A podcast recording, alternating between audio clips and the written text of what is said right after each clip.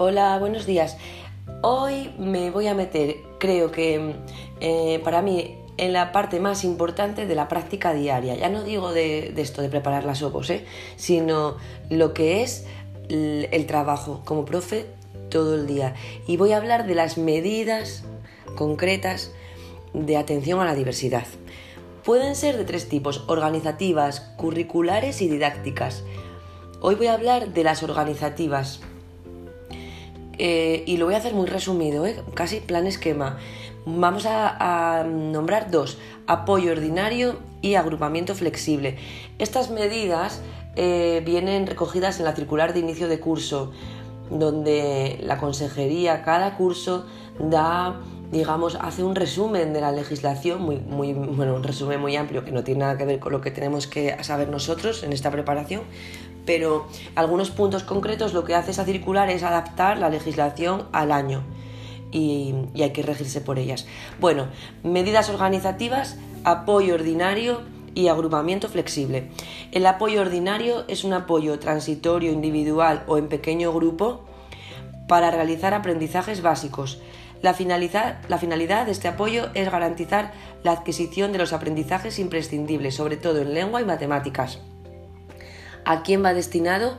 A alumnos con dificultades, em, pero estoy hablando con todo el tiempo de todo el alumnado, ¿eh? A ver si me. No vaya a ser que nos, hayamos, que nos podamos haber liado. En este, en este momento de, que estoy explicando, estoy hablando medidas organizativas, didácticas y curriculares de atención a la diversidad, teniendo en cuenta que la diversidad puede aparecer en cualquier momento de la escolarización y puede ser transitoria o, a largo plazo o permanente. ¿no? En este caso estoy hablando de todo el alumnado, de un niño que no, bueno, pues que, que no se suelta a, a leer, por ejemplo. Y entonces hacemos un refuerzo.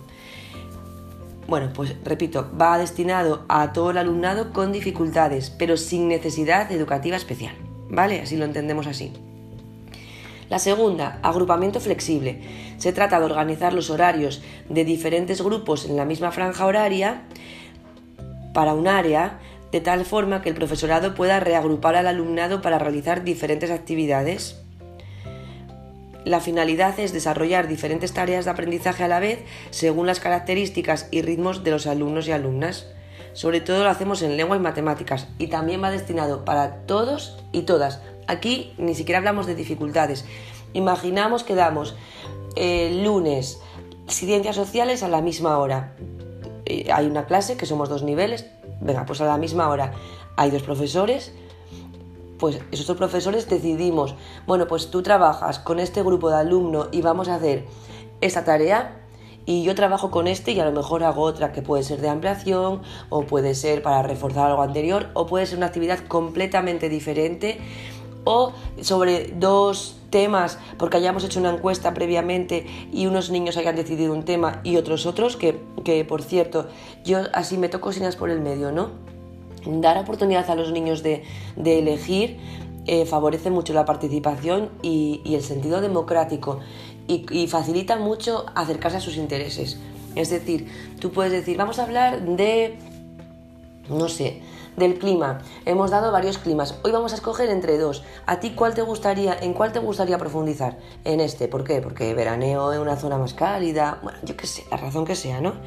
Bueno, eso sería un agrupamiento flexible, ¿vale? Eh, lo dejo con esto. No, no quiero liar, porque voy a hacer las curriculares, que son un poquito más extensas, aparte. Y las didácticas también. Venga, me despido. Chao, buen día.